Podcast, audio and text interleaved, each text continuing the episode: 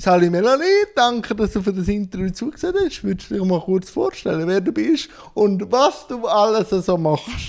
ja, sehr gerne. Äh, hallo Jan, freut mich mega, dass ich heute da sein darf.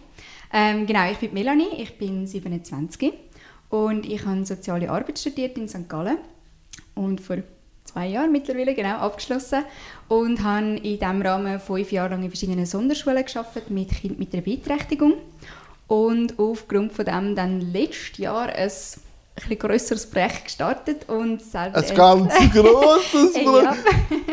genau, ist dann immer grösser geworden, genau. Äh, und zwar habe ich ein interaktives Kinderbuch geschrieben und illustriert zum Thema Menschen mit Beeinträchtigung und Inklusion. Genau, und das ist das Jahr im Februar ähm, erschienen. Genau. Komm, nimm mich mal mit in die Zeit, wo du in diesen verschiedenen Sonderschulen deine Zeit verbracht hast. Wie war die Zeit für dich? Mega, mega schön, mega spannend und lehrreich. Ähm, also ich sage immer, ich glaube, ich habe in diesen paar Jahren mehr gelernt als die Kids von mir. Aber ähm, ja, es hat so zwei Aspekte gehabt. Also zum einen, ich habe auch vorher ähm, nie gross Berührungspunkte mit Menschen mit einer Beeinträchtigung. Ich bin relativ per Zufall in diesen Job hineingerutscht durch eine Kollegin, die dort gearbeitet hat. Ähm, ich habe gewusst, ich will etwas in diesem Bereich machen. Ich würde gerne mit Kindern arbeiten, ich würde gerne so in sozialen Bereich, weil mich das immer mega fest interessiert hat.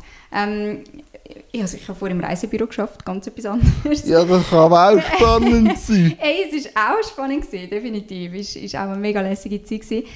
Aber ja, durchs Reisen bin ich dann halt immer mehr mit verschiedensten Menschen und Kulturen in Kontakt gekommen und habe gemerkt, irgendwie interessiert mich das mega, mega fest. So die Lebensgeschichten und wie verschiedenste Einflüsse die Leute prägen. Und habe mich dann eben entschieden, eher so in diesen Bereich zu gehen, bin mit dieser Kollegin mit. Und irgendwie die Faszination, die ich dort an dem ersten Tag hatte, wo ich einfach mal reingüchselt mit ihr, hat sich dann wirklich gehebt über die ganzen Jahre, die ich dort gearbeitet habe. Ähm, ja, ich glaube, so aus verschiedensten Aspekten. Zum einen, weil ich wie selber gemerkt habe, dass ich keinen Plan hatte, wie, ja, wie, wie, wie der Umgang ist mit Menschen mit Beeinträchtigung. Ich habe ganz offen und ehrlich gesagt wahrscheinlich auch meine Vorurteile gehabt, weil ich einfach nie die Berührungspunkte hatte. Genau. Und irgendwie hat sich dann selber so, so angefangen zu fuchsen, weil ich immer gedacht habe, ich bin eigentlich ein vorurteilsfreier Mensch und irgendwie kommst du dann dort an und merkst so, hey nein, irgendwie bringe ich auch meine, meine Hemmschwelle mit und habe so viele schöne Erfahrungen gemacht mit diesen Kindern dort und so viel gelernt und das hat mir wie so die Augen geöffnet und ich habe wie so gemerkt, hey, ich glaube, es geht ganz vielen anderen Menschen genau gleich wie mir. Zwei, auf zwei Sachen möchte ich bisschen mehr eingehen. Was, ja. hat, was ist denn die Faszination, gewesen, die du erzählt hast? Was hat dich denn so dieser Welt vom Separativen äh, genau. fasziniert? Ähm, die Normalität in der Separation. Absolut, ja. Es ist so, einfach so, dass, dass es normal ist, dass es genauso ist wie in jeder anderen Schule. Klar, mit ihren Sonderheiten und mit vielleicht anderen Schwerpunkten, aber ja, einfach so, so der Alltag, das Normale, das Fröhliche, aber auch mal das Traurige und einfach die Kinder, wie sie einfach Kind sind, wie sie eins zu eins die gleichen Bedürfnisse haben, wie sie ganz genau die gleichen Vorlieben haben, die gleichen Hobbys haben, das gleiche wollen. Sie wollen einfach Spass haben, mit ihren Freunden den Tag verbringen, genauso wie das auch die meisten Kinder ohne Beeinträchtigung wollen. Und einfach so der Alltag und das, das Merken, dass eben da gar nicht so eine große Differenz um ist, wie man vielleicht am Anfang immer meint. Und das ist mega schön um einfach zu spüren und mit diesen Kindern den Alltag zu verbringen, wie es mit anderen Kindern auch ist und halt einfach auf ihre, klar, auf gewisse Bedürfnisse anders müssen einzugehen, aber zu merken, das ist sowas von kein Hindernis, sondern sie bringen andere Stärken mit und ja, einfach die, die, die normalen Interaktionen sind, sind mega berührend gewesen und, und für mich extrem lehr lehrreich auch. Hast du in der Tagesstruktur geschafft oder auf einer Station? Ähm, in der Schule, also ähm, ah, okay. Genau, es war verschieden. Gewesen. Zum einen im Klassenzimmer selber, ähm, und dann aber auch über, im Mittagshort und in der ähm, Tagesbetreuung nach der Schule. Genau, also solche verschiedene Aspekte. Zum einen Freizeitaspekt und zum anderen aber auch schulische Aspekte. Wohngruppe nicht so? Wohngruppe nicht, nein, weil es sind wirklich noch Kinder gewesen, die dann noch die Hause gewohnt Ah, okay, weil, genau. weil genau. dort, äh, ich komme ja aus einer Sonderschule und darum habe ich, genau. das, das habe ich, also, ich habe das ein bisschen ich sehe den Punkt, wo du hin willst, aber für mich als Klient, wenn du mm. so mhm. willst, hat die Sonderschule nichts mit der Realität nope. zu tun Und darum hat mich das, ja. die Aussage ein bisschen fasziniert, was mm. du mhm. gemeint hast mit Normalität, mm. aber du hast gerade mehr auf die Schule bezogen. Genau, mehr innerhalb von dem Sondersetting, genau. Ah. Mehr, mehr ähm, wie soll ich sagen, die Normalität, Sondersettings ist alles andere als Normalität und es ist alles andere als, nicht als die Realität, wie du sagst. Mehr, äh, wie soll ich sagen, ähm, Kind an sich. Also nicht, nicht Setting, ja. Setting ist nicht Normalität, aber Kind an sich, so wie, wie wie sie ihr Leben ja. leben und wie es für sie einfach Normalität ist. Ja, das und halt untereinander. miteinander. Genau, oder, genau, genau. Und das untereinander, wie das Normalität ist. Alles andere, wo, alles andere die, die, die Struktur und das, das künstlich geschaffene Sondersetting und das separative Setting, das ist ja etwas Aber anderes. Es ist, halt, es ist halt separativ. Und es ist extrem separativ, genau. Und es hat nichts mit Inklusion zu tun.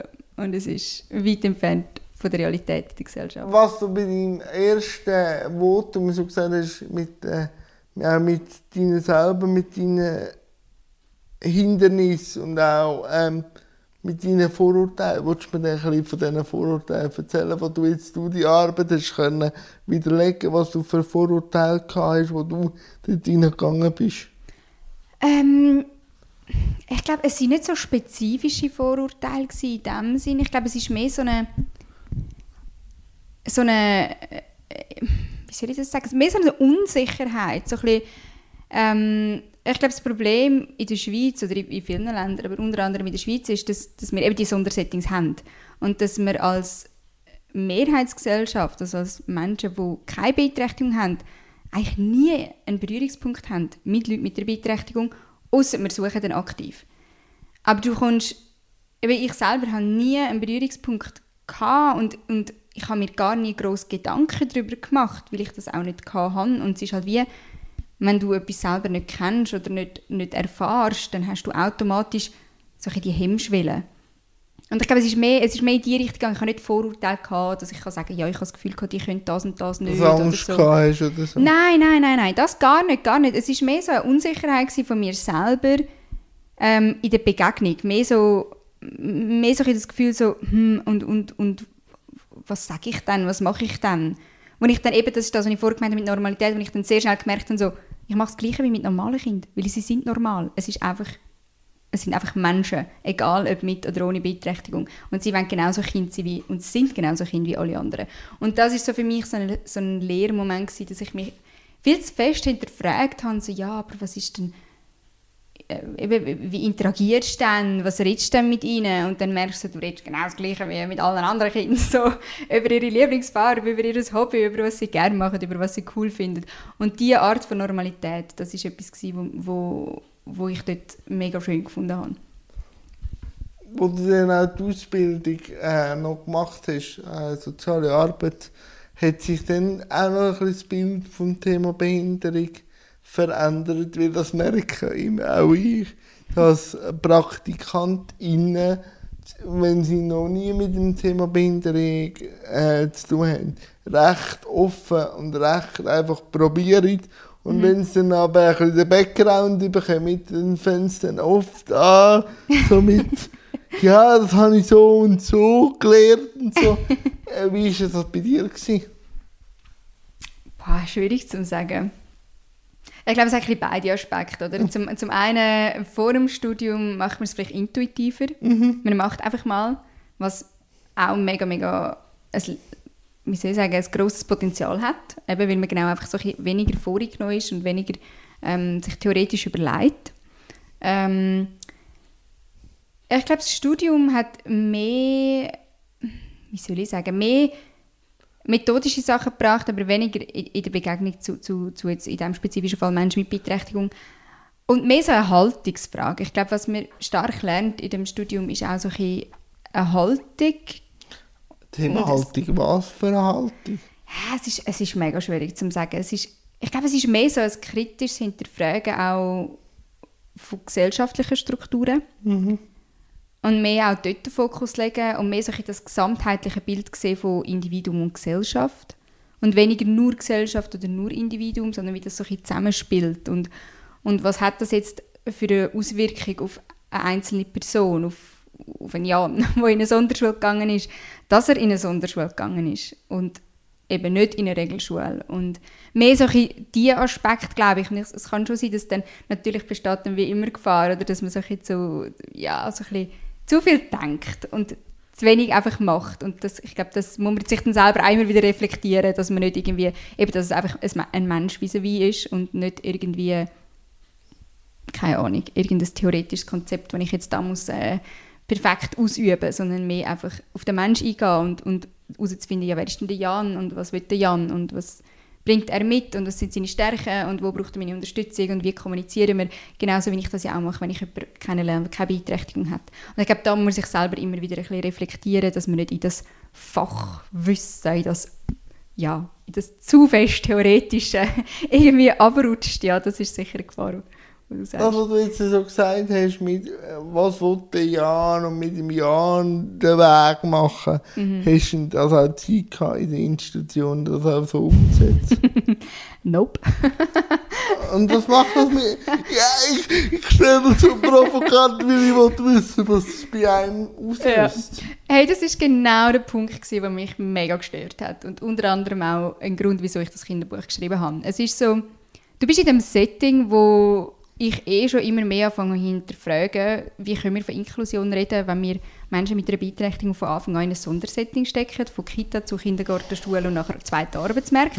Ist für mich Ja, und dann ist man abgestellt. Und also, dann, genau. Der zweite Arbeitsmarkt ist eine Ziellinie erreicht Absolut. und dann gibt es kein Potenzial no. mehr. Genau, genau. Und das ist für mich so, wow, okay, weit entfernt von Inklusion.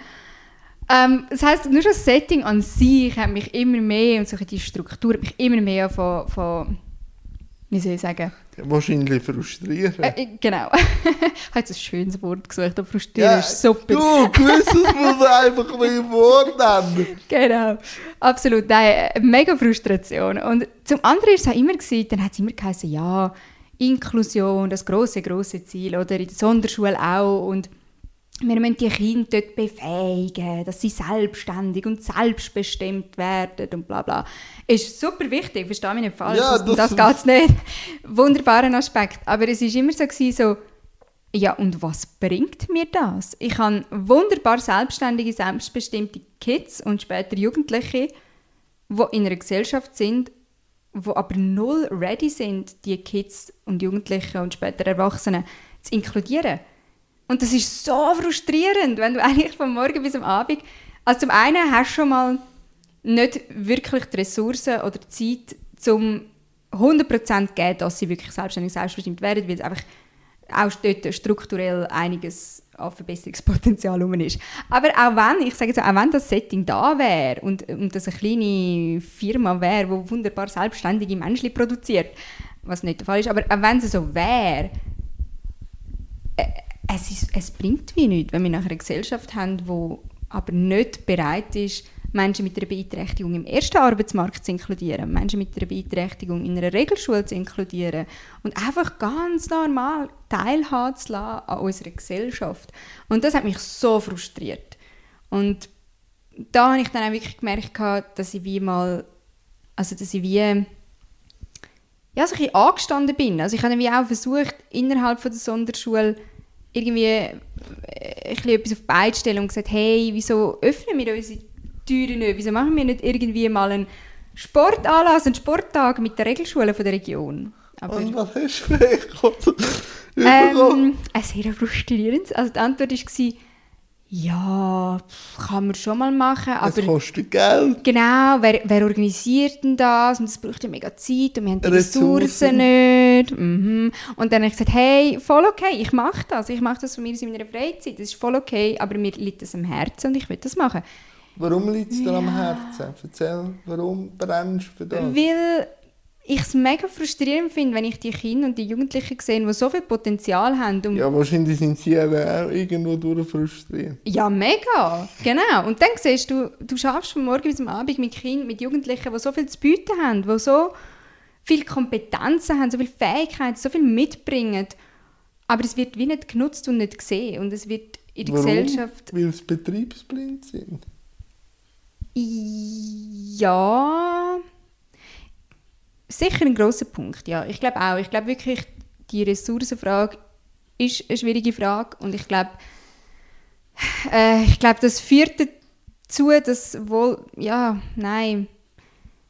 Ja, ich, ich kann es nicht sagen, Betriebsblind ist sicher ein grosser Punkt. Ich glaube aber auch, Es ist dass halt auch bequem. Genau, genau. Weil was Ja. du ja immer willst, ist ja stetiger Wandel. Mhm.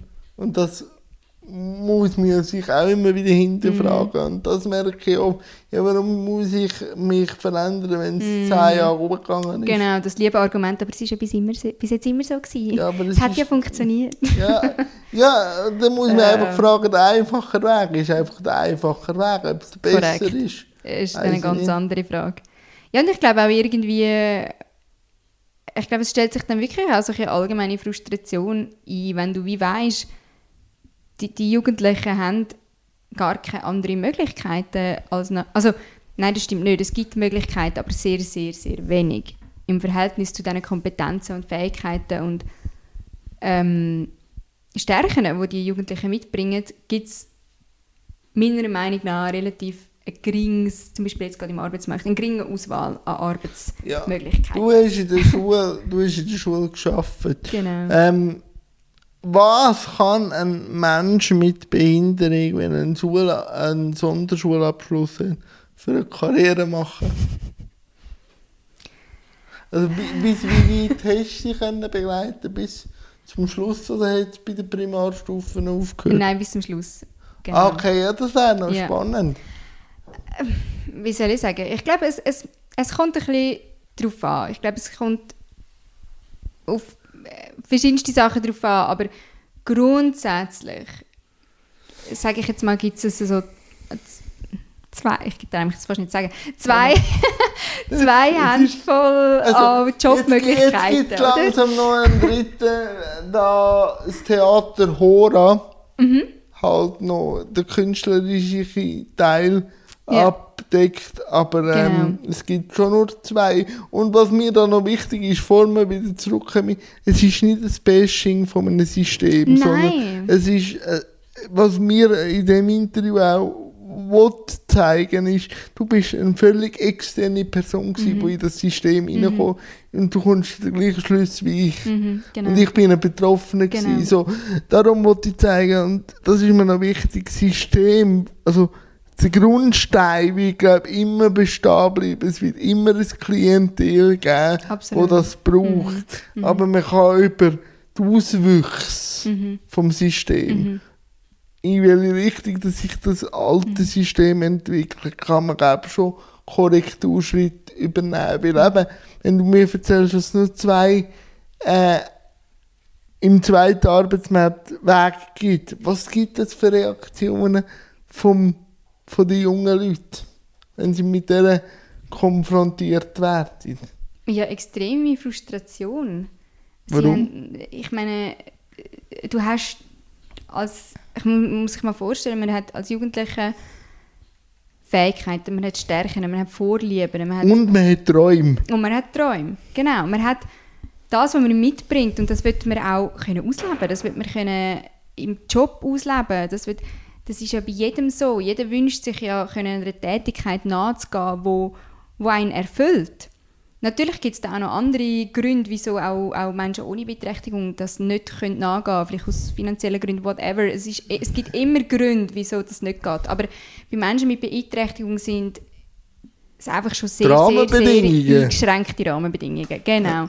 Und das ist für die Jugendlichen extrem frustrierend, wenn du weißt, du kannst super, was weiß ich denn was. Wir haben zum Beispiel ein, ein Mädchen gehabt, die ist so gut im Umgang mit kleinen Kindern. Die hat so gerne in einer Kita geschafft und kleine Kinder betreut und die hatte so ein Flair gehabt, auch, auch das rauszuspüren und, und wirklich, die wäre top gewesen in diesem Bereich. Aber man findet praktisch keine Kindertagesstätten, die bereit sind, eine Person mit einer Beeinträchtigung aufzunehmen und auszubilden. Und einmal zumindest ausprobieren. Wenigstens Was mir manchmal ein bisschen fehlt, Genau. ist der Mut. Ja, Also wenn man, das dann ausprobiert mhm. hat und sagt, hey, es geht wirklich nicht, mhm. dann kann man ja sagen, wir haben es schon probiert. Voll, genau, genau. Ich glaube, es, ist, es geht vielleicht ein bisschen, ein bisschen ins Ähnliche, was wir vorher gesagt haben. Ich glaube, die Leute überlegen manchmal zu viel. Und das ist ja das, was ich genau auch gemerkt habe, was ich am Anfang gesagt habe. Ich habe mir auch zu viel Gedanken gemacht. Aber ich glaube, man müsste einfach mal machen. Einfach mal probieren. Einfach mal, dann scheitert es ja, halt. Ja, vor allem so durch das Machen verändert sich ja. Ich kann Ab tausende Gedankenkonstrukte mhm. entwickeln, solange ich es nicht auf Gleis bringe, bewegt sich der Zug genau. nicht, oder? Ja, ja, definitiv. Du bist nachher in diesem Sondersetting aufgegangen, man merkt, du bist auch völlig, äh, in, also dich fasziniert das Thema, weil du dich mit dem beschäftigt hast. Und wenn man deine Interviews liest, die du schon schon hast, hast du immer nachher den Transfer in die Gesellschaft, wenn du rausgegangen bist mit diesen Themen, bei KollegInnen und so, bist du viel auf ähm, ganz krasse Sätze gestoßen und auch, wo du dich selber hinterfragt hast, was hat das mit dir gemacht?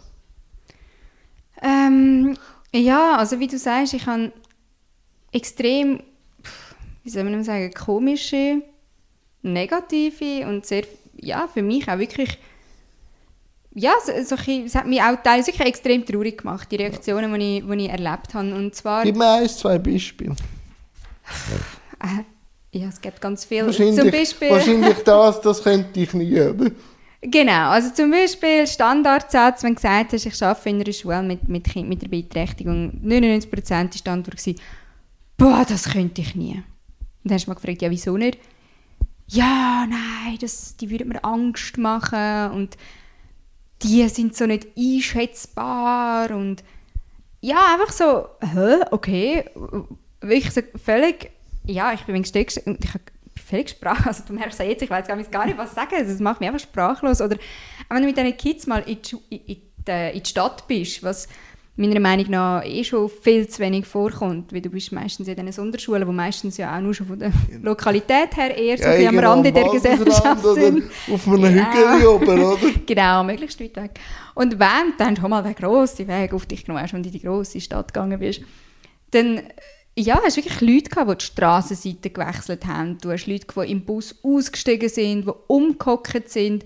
Und ich kann wirklich sagen, also es hat keinen Grund, also es gibt keinen Grund. Nein, natürlich gibt es keinen Grund, aber wenn du ja den, Schritt nicht gemacht hättest, mm. du selber von Vorurteilen mm geredet, mm also kann man ihnen auch nicht nope. gross einen nein, Vorwurf nein, machen. Nein, nein, nein, nein, das soll es auch nicht sein, ja, absolut. Genau, wie du sagst, es ist absolut kein Vorwurf, wirklich nicht. Und ich, wie soll ich sagen, es war mehr so gewesen, ähm, dass ich wie gemerkt habe, die Leute ja haben keine Berührungspunkte. Genau, sie haben keine Berührungspunkte und was man nicht kennt, das hat man irgendwie einfach weiß man nicht so recht, wie damit umgehen. Ja, also, rein also, schon von der Natur, alles, was ich nicht kenne, löst genau, Angst aus. Genau, löst irgendwie Distanz aus, ist eher so ein hm, wir halten mal Abstand. Dann bin ich sicher. Und wie gesagt, das ist überhaupt kein Vorwurf, gar nicht, überhaupt nicht.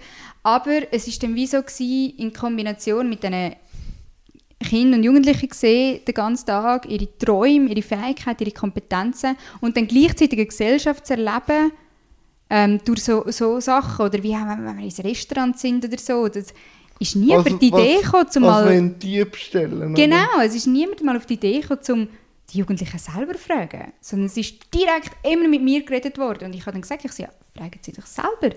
Und dann sind sie da, oh, ah, mh, hm, ja voll, genau, ja stimmt, könnte ja. Und ja, einfach so die, die kleinen, nur schon eben so klein, also Kleinigkeiten, sind keine Kleinigkeiten, aber die... die Doch, die, es sind Kleinigkeiten, ja, die Grosses auslösen genau, würden, oder? Genau, und in Kombination mit diesen zwei Sachen hat sich für mich so eine mega Unzufriedenheit ergeben, weil ich auf mhm. der einen Seite kompetente, fähige Kiddies und Jugendliche mit Träumen und eine Gesellschaft, wo, wo, wo Hemmschwellen hat und wo nicht bereit ist oder nicht, nicht weiß wie.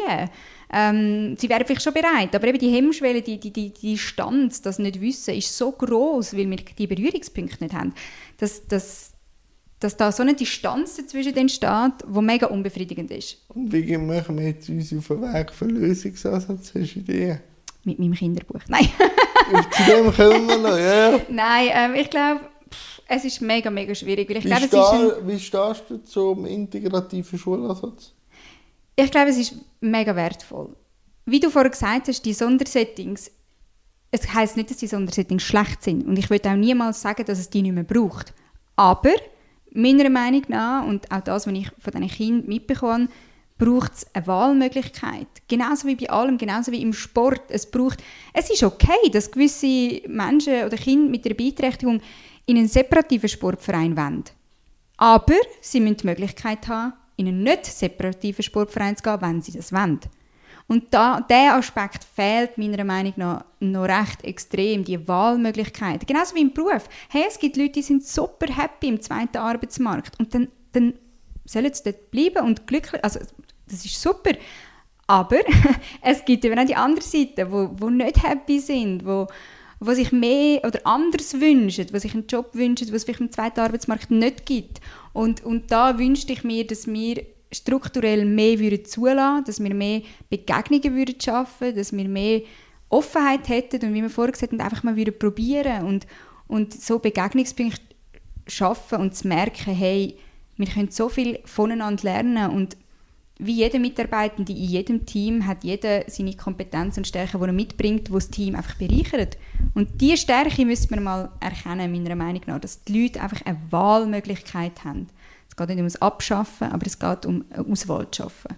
Ja, das würde ja auch mit der UNO-BRK so stehen, dass jeder zu dem In der Theorie. will, oder? da sind wir wieder bei der Theorie. Ja, natürlich. Aber eben, wenn man eine Theorie nie auf die Straße bringt, kann sie ja nicht wachsen. Ja. Ähm, was ich oft höre, wenn es um den integrativen Schulansatz geht, oder auch, auch um das Thema Mensch mit Behinderung und Gesellschaft, erstens kommt das Mobbing, das Thema Mobbing und dann alles mit sexuellem Übergriff bis zum bis zum geht nicht mehr. Und ich sage immer, ja, das sind wichtige Themen, die man als Gesellschaft müssen Unbedingt. lösen. Aber Unbedingt.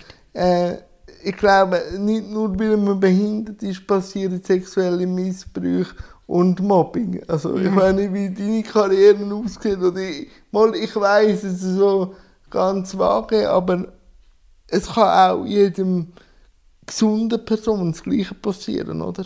Definitiv. Und ich glaube, der einzige Lösungsweg ist, ist einfach die Sensibilisierung, Ja. die Ausbildung von der. Fachkräfte und Prävention. Und ich finde, das ist so ein Phänomen bei vielem, was Veränderung angeht oder Wandel angeht. Man hat immer zuerst zehn Gründe, wieso es nicht geht. Ja, das ist halt einfach. Genau. Ui, aber dann werden die gemobbt. Nein, es geht nicht. Also, wie, Ja, und es ist ein wichtiger Punkt, den man muss beachten natürlich. Aber Mobbing ist allgemein ein wichtiger Punkt, den man in jeder Regelschule, egal ob mit oder ohne Beeinträchtigung, muss beachten, wo man die Leute mehr muss sensibilisieren, die Fachkräfte mehr ausbilden, mehr präventive Massnahmen schaffen. Und genauso wäre es, wenn man jetzt noch Menschen mit Behinderung würde inkludieren. Und ich glaube, das ist so ein bisschen, ja, das sind eben einfach so ein die theoretischen Konzepte, wo man wo man dann jahrelang kann Pro- und Cons-Listen führen und irgendwie in eine Waagschale legen und dann auf einmal... Natürlich gibt es äh, Sachen, die man muss beachten und, und, und Herausforderungen, die es mit sich bringen, ganz klar. Aber aus meiner Meinung und, und aus Sicht auch von dem, was ich erlebt habe, ist, es wären Herausforderungen, ja, aber kein Hindernis zum machen. Und ich glaube, da müsste man sich, wie gesagt, einfach mal machen und probieren. Zwei Impulse von meiner Seite zu dem Thema.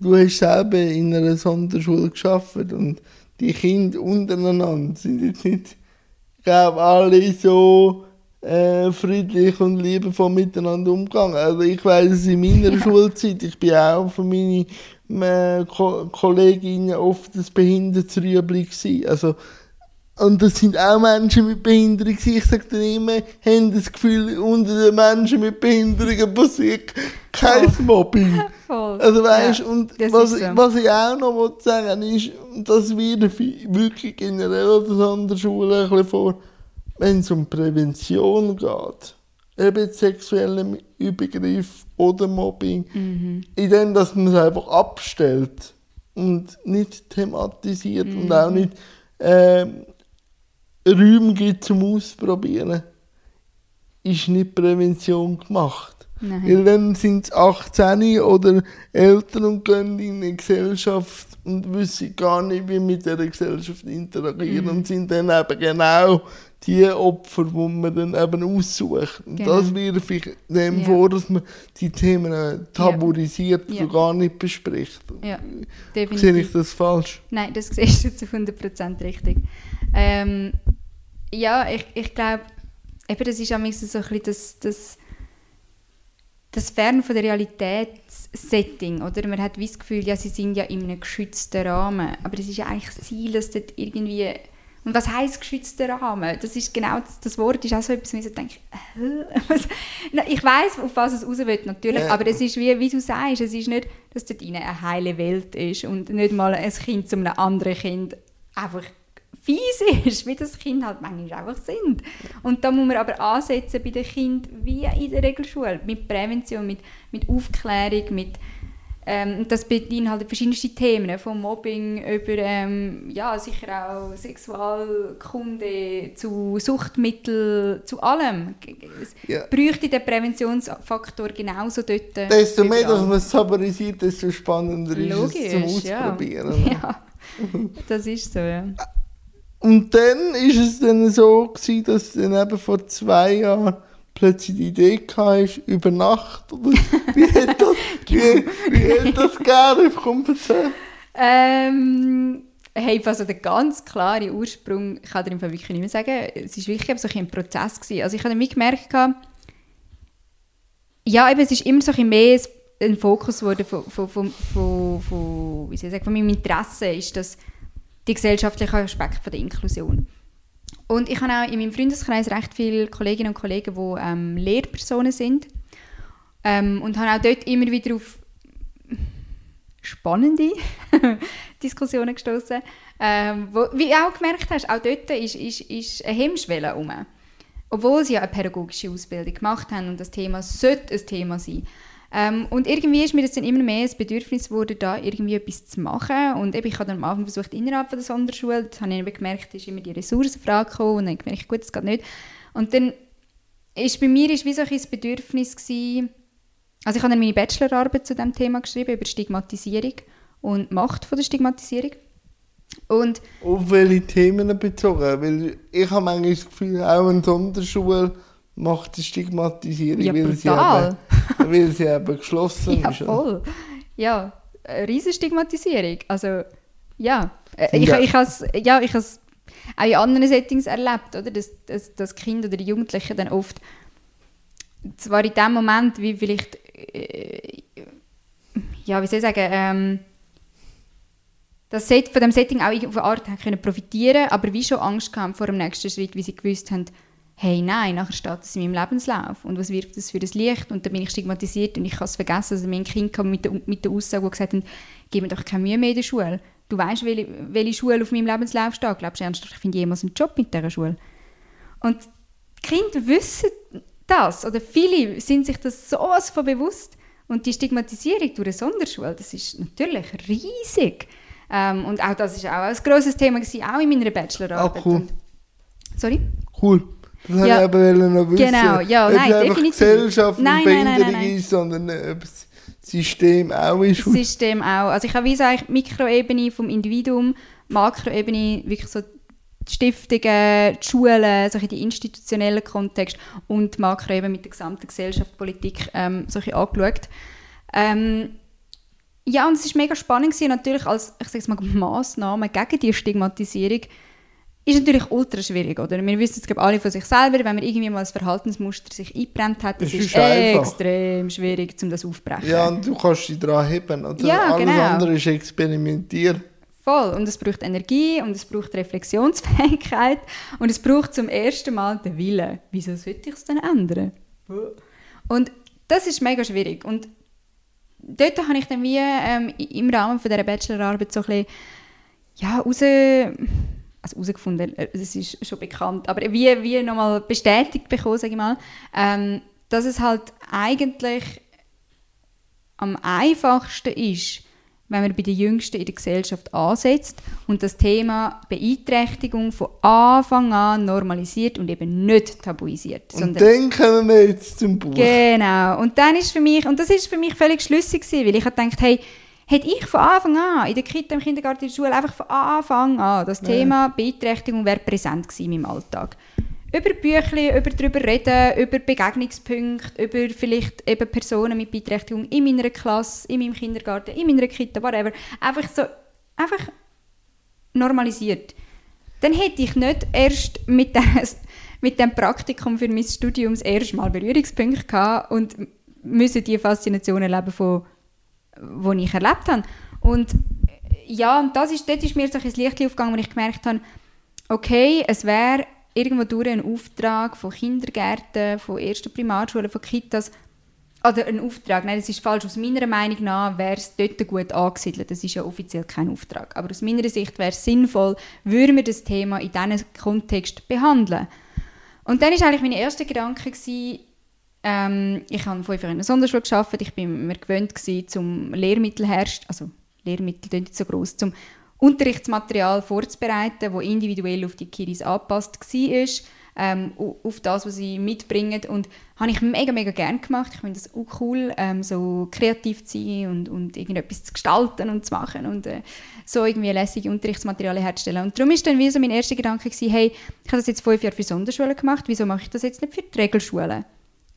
Aber einfach mit dem Sensibilisierungs- Charakter quasi. Also wieso stelle ich nicht Unterrichtsmaterial her, wo Kindergärten ähm, vor allem oder eben vielleicht auch Kita oder mal eine erste Klasse kann nutzen, um das Thema Beeinträchtigung zu vermitteln. Und das war eigentlich so mein Grundgedanke gewesen, weil ich wie aus dieser Bachelorarbeit und aus diesen Erfahrungen heraus gemerkt habe, ich will dort ansetzen und etwas dafür machen. Und ähm, zu dem ja. kurz ähm, von klein an sensibilisieren. Mhm. Ich habe das beste Beispiel in meiner eigenen Familie. Ich habe eine, eine kleine Schwester, sie ist nicht mehr so klein, aber ähm, sie ist mit mir aufgewachsen. Mhm. So. Mhm. Und ja, für sie bin ich einfach der eklige grosse Bruder. so wie es muss sein, oder? ja, nein, es ist so. Und sie sagt mir das heute noch. Und jetzt äh, für die Zuhörerinnen, die mich öfters verfolgen, jetzt kommt wieder die Story, die ich schon öfters höre. Aber sie läutet mir oft an und sagt, jetzt habe ich wieder einen Menschen mit Behinderung glücklich gemacht. Mhm. Sag ich, was hast du gemacht? Ja, ich habe geredet mit ihm auf dem ja. Bahnhof. Ja. Und dann kommt aber immer als dritte oder vierte Frage von dieser Person mit Behinderung, hast du jemanden in der Verwandtschaft, mm. wo, weil Voll. es einfach, ja. es ist normal. Ja. Und ja. das sagt auch meine Schwester, ähm, sie hat bis zum Kindergarten nicht groß gewusst, dass, äh, dass nicht in der Familie kein Rohstofffahrer oder Mensch mit Behinderung ist. Mhm. Sie ist davon ausgegangen, dass jede Familie irgendwo jemand ja. hat. Ja. Ich habe ja noch einen Onkel, weißt, der auch im Rostel ist. Ja. Mhm. Und darum hat sie eigentlich das völlig als normal mhm. mitbekommen. Darum sage ich mhm. auch immer, eine Behinderung ist nichts Gutes oder nichts Schlechtes. Es mhm. ist einfach eine erweiterte genau. Lebensform. Genau. Oder es ist eine Lebensform, nicht eine erweiterte. Und das merkst du an diesem Beispiel, weil sie ist mit dem aufgewachsen. Ja. Für sie ist das Normalität. Genau. genau. Und genau. darum werde ich sie da schon auch beipflichten. Ja. Und ich habe noch ein anderes Beispiel. Mein bester Kollege ist integrativ geschult worden, vom, ja. von der ersten Klasse weg. Ja. Und dem sind Mitschüler. Dort merkst du einfach, dass die mit dem Thema Behinderung mhm. zu haben, mhm. weil sie mit ihm zusammen verbracht haben. Und darum sage ich, der integrative Schulansatz. Mm. Über Schulisch müssen wir nicht davon diskutieren. Schule muss man eher für mich revolutionieren, generell. Aber einfach für, für das, für die Sichtbarkeit, für, für die Normalität schaffen, ist es der einzige ja. wichtige ja. Ansatzpunkt. Sehe ich zu 100% genauso. Ja. Ich, ich glaube, das ist eigentlich auch die Haupterkenntnis von dieser Bachelorarbeit, was auch ein theoretisches Ding ist. Aber ich glaube, es entspricht schon ein dem, auch was du jetzt sagst und was ich auch erfahren habe. Es braucht einfach die Berührungspunkte. Mhm. Ich glaube, anders kann man das nicht wirklich Nein, man kann es nicht simulieren. Aufbrechen? Und das Nein, finde ich nein, auch, kann find, find ich auch so, ja, es hat es dann oft gegeben, dass Oberstufen in die Sonderschulen gekommen sind für einen Tag.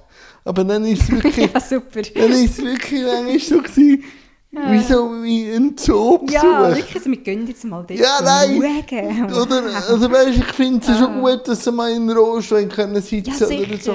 Aber es hat gleich keinen Normalitätsansatz Nein. gehabt. Nein.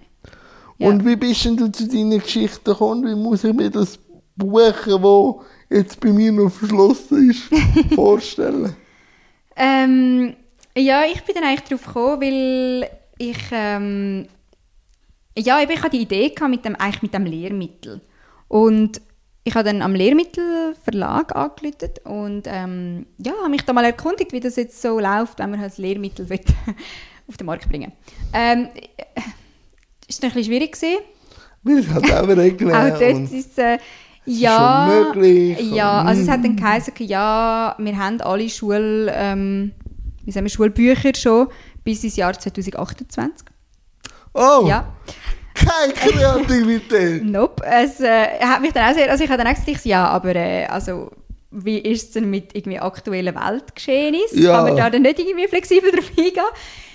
Ja, also mal, man hat ja schon Spielraum und so. Und ich ja, aber was ist denn mit dem Thema Behinderung? Ist das ein Thema in diesen Büchern bis 2028? Und sie hat dann die Frage... Bin ich 38? Ja, sie hat dann die Frage ähm, dreimal gekonnt umgehen, was dann für mich auch genug Antwort war. Aber nie für, für Ja oder Nein, sie haben mir keine Antwort gegeben. Slalom gefahren. Genau, und das ist für mich dann auch genug Antwort. Ja, das- also es ist dann ein, äh, ja. Genau, auf jeden Fall habe ich dann gemerkt, gut, okay, ich muss einen anderen Schritt gehen. Ich glaube, das ist nicht so einfach.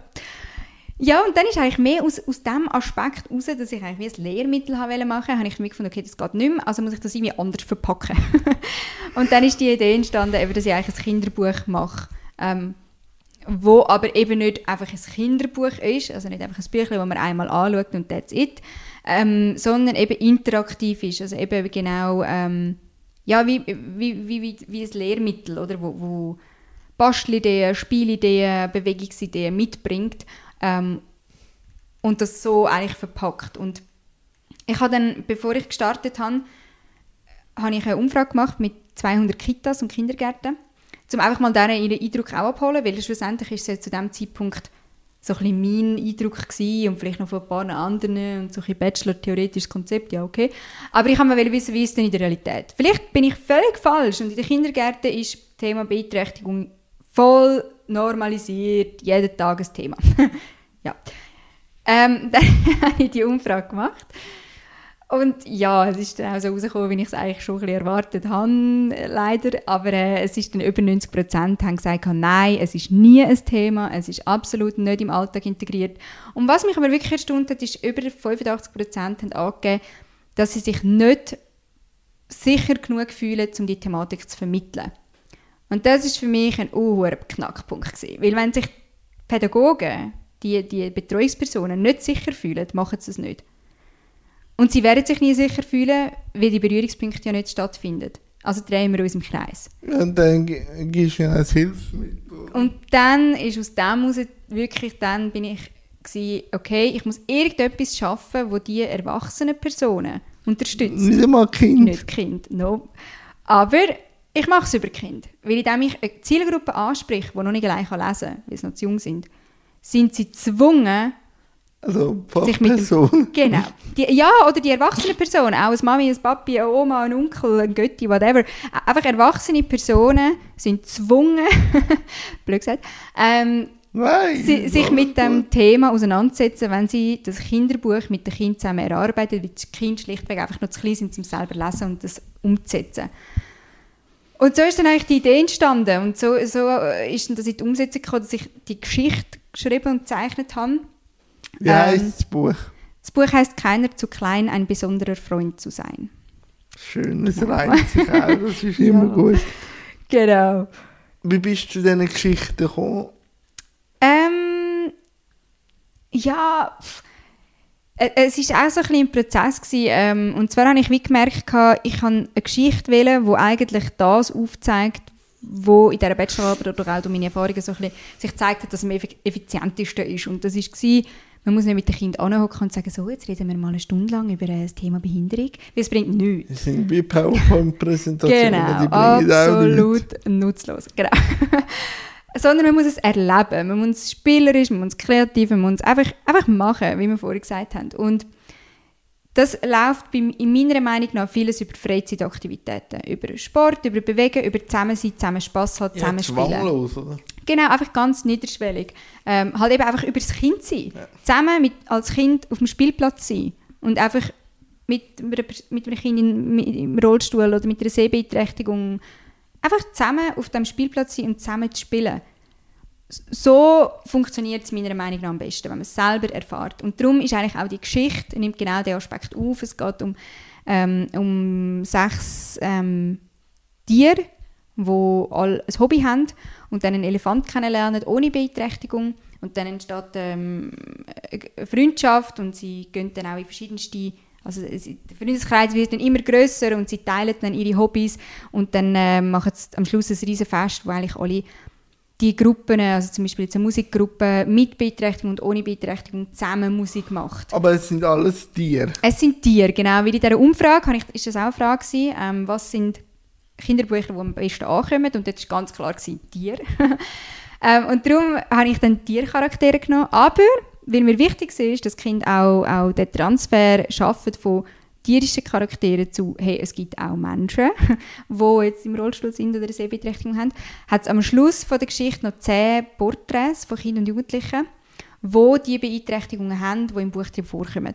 Und auch dort ist der Fokus nicht auf Beeinträchtigung, sondern auf das Hobby. Also es geht oh. nicht darum, was jetzt der Bub im Rollstuhl hat, das ist völlig irrelevant, es geht um sein Hobby, er stellt sich vor, was er gerne macht, was er mit seinen Freunden unternimmt, was, er, was ihn einfach glücklich macht.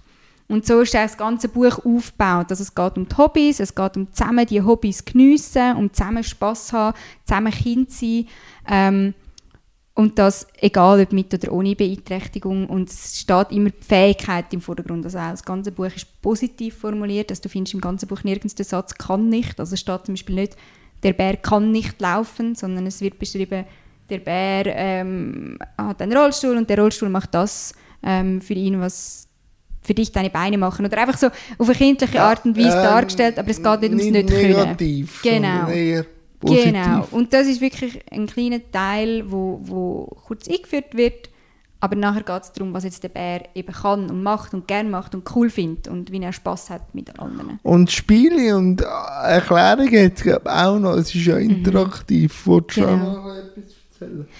Genau, also 24 Buchseiten ähm, findet man wie so eine Zahl und das zeigt, ähm, dass man auf der Homepage ähm, eine passende Spiel- und Bastelanleitung dazu findet. Ähm, das heißt, man kriegt, wenn man das Buch ähm, bestellt, kriegt man einen Zugangscode, den man dann kann eingeben kann und dann kann man dort die entsprechende Spiel- oder Bastelanleitung öffnen. Und dort hat es immer am Anfang einen kleinen Einführungstext, weil eben, wie ich vorher gesagt habe, ähm, ist ja herausgekommen, dass die erwachsenen Personen meistens die sind, die ein Mühe haben mit dem Thema. Die kleinen Kinder sind meistens mega offen, mega tolerant ja, das und völlig ich äh, immer, oder? nicht berührungsscheu. Die stellen dir die Fragen, die sie wollen stellen und das ist super. Ähm, aber darum ist mir wichtig, dass wie so einen kleinen Einführungstext hat, wo halt die Beeinträchtigung ähm, oder zum Beispiel jetzt Gebärdensprache ähm, oder whatever, einfach so die Themen, die halt auf dieser Buchseite angesprochen werden, kindergerecht erklärt werden. Das heißt, eine erwachsene Person macht einfach die Anleitung auf, sie hat einen Anleitungstext, wo sie eins zu eins so dem Kind kann wiedergeben kann, wenn sie vielleicht selber keine Ahnung hat, was ist denn Gebärdensprache genau und wie funktioniert das und wie viel gibt es von dem überhaupt. Und, ähm, dass man wie so ein bisschen selber eine, eine Wissensbasis hat. Und dann soll es natürlich durch die Spiel- und Bastelidee eben genau den Raum öffnen, dass die Kinder ihre Fragen können stellen und sollen stellen und dass man über das gemeinsame Basteln oder Spielen. Also es hat verschiedenste Aspekte. Es hat von Bastelvorlagen zum die Charaktere vom Buch nachbasteln. Äh, es hat Selbsterfahrung, also es hat ganz viele Spielideen, wie es sich anfühlt, die Beeinträchtigung oder könnte anfühlen, die Beeinträchtigung zu haben. Zum einen ist es mir dort wichtig, dass das Kind wie selber merkt, was eben doch noch geht. Zum Beispiel Sehbeeinträchtigung. Es hat ganz viele Spielideen, ähm, wie es sich anfühlt, wenn man, wenn man nichts sieht mit dem Ziel, dass das Kind merkt, aha, okay, ich sehe zwar nichts, aber dafür geht sonst noch ganz vieles. es geht nicht auf einmal nichts mehr. Aber auch natürlich der, Aspekt, dass wenn sie mal jemanden kennenlernen mit einer Sehbeeinträchtigung, haben sie eine riesige Liste an Spielen, die sie zusammen machen können. Und das sind solche die Aspekte und ähm, ja, so ist es ein bisschen eine Kombi geworden aus Basteln, aus Hobbys von diesen Charakteren, wo man kann, ähm, wo, wo Spielanleitungen dazu sind, Selbsterfahrung. Also es ist so einmal alles an pädagogischen Lernformen, was es irgendwie gibt, über musikalisches Lernen, Gruppenaktivitäten, Bewegung. Also es ist wirklich äh, mega vielseitig. Was sind für Reaktionen gekommen, wo du das rausgebracht hast? Mega, mega, mega schöne. Ähm, Selber? Ja, ähm, ja, boah, das ist schwierig. ähm, also zum einen... Meine Highlights. Meine Highlights. Also eine, eine, ähm, ein Highlight ist von mir... Es hat ja wie solche beide Aspekte. Die Hauptzielgruppe sind natürlich Kinder ohne Beeinträchtigung, um sie zu sensibilisieren. Und dort habe ich mega coole Feedbacks bekommen, dass wirklich Kinder das Buch angeschaut haben und ein bisschen später in einer Stadt waren, wo sie jemanden mit einem Blindenstock gesehen haben. Und dann hat das Kind ganz selbstverständlich gesagt, ah, schau mal, das ist wieder Papagei, ähm, aber der kann jetzt dafür voll gut ähm, ein Geruchsmemory machen und der wäre sicher besser als ich. So völlig normal und nicht, ui, der sieht nichts und yes, es geht, wenn du nichts mehr siehst. Sondern einfach so, ah ja, der, der schmeckt vielleicht das Memory und spielen wir doch am liebsten gerade das Memory zusammen. Und das ist mega cool, wenn es eben so die Selbstverständlichkeitscharakter bekommt, weil sie einfach auch selbstverständlich und normal ist. Ähm, und zum anderen ist es natürlich aber auch cool, ähm, dass Kinder mit einer Beeinträchtigung sich selber repräsentiert sehen in einem Buch. Das kommt ja auch nicht so häufig vor, leider. Nein, nein, ich weiß nicht, wie du das erfahren hast. Nein, ich glaube, es gibt wenig Kinderbücher, wo äh, Charakter drin sind mit einer Beeinträchtigung. Und da ist es natürlich auch mega cool, um, um den, ja, den Kindern zu zeigen, hey, du bist nicht allein. Es gibt ganz viele Leute und es ist einfach normal und schau mal denen ihre Hobbys an und wie du haben die Hobbys und hey, voll okay. Und da hat zum Beispiel auch ganz herzige Geschichten von, von, von einem Bub zum Beispiel, der auch im Rollstuhl ist, wo dann den Bär im Rollstuhl gesehen hat und das ist jetzt so voll sein, sein Lieblingstier und es ist jetzt so, ja, er, er, fühlt sich jetzt richtig cool, weil er sagt, hey, schau, der Bär ist so cool wie ich und mit meinem coolen Rollstuhl und einfach so der Selbstwert, der gesteigert werden durch die Repräsentation und die Sichtbarkeit. Aber es wird alles verlinkt, auch der äh, Link zum Buch, äh, zum Vorbestellen. Es wird alles verlinkt und auch ich habe auch einen Teil an einer Organisation. Wolltest du da noch kurz etwas dazu erzählen? Äh, genau, also 5 Franken pro Buch ähm, werden gespendet an Förderverein für Kinder mit seltenen Krankheiten. Ähm, und zwar war das mein Projektpartner, gewesen, wo sich Projektpartnerschaft ähm, hat sich letztes Jahr ergeben, im Herbst. Ähm, und ja, es ist einfach mega, mega ein lässiger Verein, der unnäher an den Betroffenen dran ist. Also ähm, eben nicht so, so ein Verein, wo, wo die Mitglieder gar nicht kennt, sondern sie kennen sich alle untereinander. Und das Coole, oder das, was mir wichtig war, ist ganz, ganz ein großer Aspekt ähm, von ihnen ist die Sensibilisierung. Also sie haben immer wieder riesige Plakatkampagnen, sie haben Sport-Challenges. Also ihnen ist es mega wichtig, die Sichtbarkeit. Und sie setzen sich da extrem ein und darum hat es für mich extrem gematcht, weil sie die, gleichen, so die gleichen Werte und die gleichen Ziele verfolgen. Wie wird genau. das äh, Lehrmittel jetzt vom Lehrmittelverlag oder von der Fachstelle angeschaut? Jetzt haben wir viel Feedback aus der Community und mhm. so. Aber wie wird das jetzt von der Fachstelle, vielleicht auch pädagogische Hochschulen mhm. oder so angeschaut? Ja, ähm, ja, genau. Ähm, ja, auch wertvoll. Also, ich meine, wir sind natürlich noch nirgends, wo wir könnten sein. Wunschdenken hat jede Schule Pflichtlektüre, das Buch. ähm, nicht, weil ich das Buch verkaufe, sondern weil ich einfach will, dass Schau. Nein, nein, das nein, ist... nein, aber weil nein, es gut ist. Also. Ja, also, ja, also, es geht mir darum, je mehr Kinder das Buch haben, desto ja. mehr befassen sich mit Gibt's der Thematik, desto mehr Darum kaufe ich das Buch. Danke. Nein, aber wie gesagt, äh, darum natürlich, es gibt noch viel mehr. Aber ich muss sagen, ich bin mega, mega, mega happy, wie es angelaufen ist. Und es hat auch Schulen, sowohl Regelschulen als auch Sonderschulen darunter, die das Buch bestellt haben ähm, und auch dort mega lässige Feedbacks geben, wie sie es im Klassenzimmer oder im, auch im Kindergarten einsetzen und ganz, ganz tolle Reaktionen von den Kindern kommen. Und ähm, ja, das ist natürlich mega schön zu hören, weil es genau das ist, was ich eigentlich gehofft habe. Und ja, ich glaube, das ist Mega, mega schön. Wir wären jetzt schon fast am Schluss, liebe Melanie. Wir reden schon fast eine Stunde, was super ist. Äh, wir haben viel über Inklusion geredet, Was ist für dich Inklusion?